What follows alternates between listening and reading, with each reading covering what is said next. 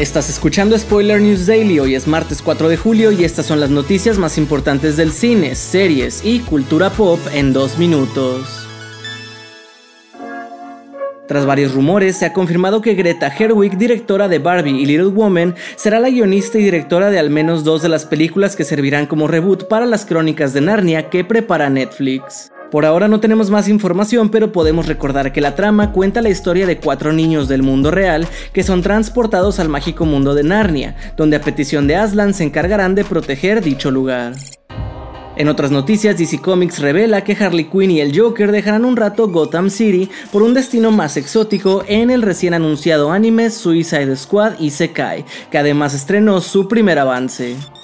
En dicho avance vemos cómo la pareja de criminales es transportada a una dimensión habitada por dragones, caballeros, horribles orcos y demás criaturas fantásticas. Además vemos a Amanda Waller, lo que significa que seguro veremos también a varios miembros de este equipo.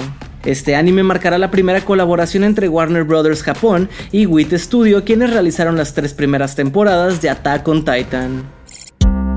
Para cerrar les contamos que si bien Barney fue un personaje que siempre apuntó a una audiencia infantil, parece que ahora Mattel tiene planes diferentes para el dinosaurio morado que vive en nuestras mentes, pues Kevin McKeon aseguró que tendrá un tono muy diferente al esperado. El productor de la cinta aseguró que están apuntando a una audiencia de 30 y más años, pues son quienes disfrutaron del personaje en su infancia y que están rodando en un estilo similar al del estudio A24, famoso por innumerables cintas como Everything Everywhere All at Once, Hereditary y The Whale.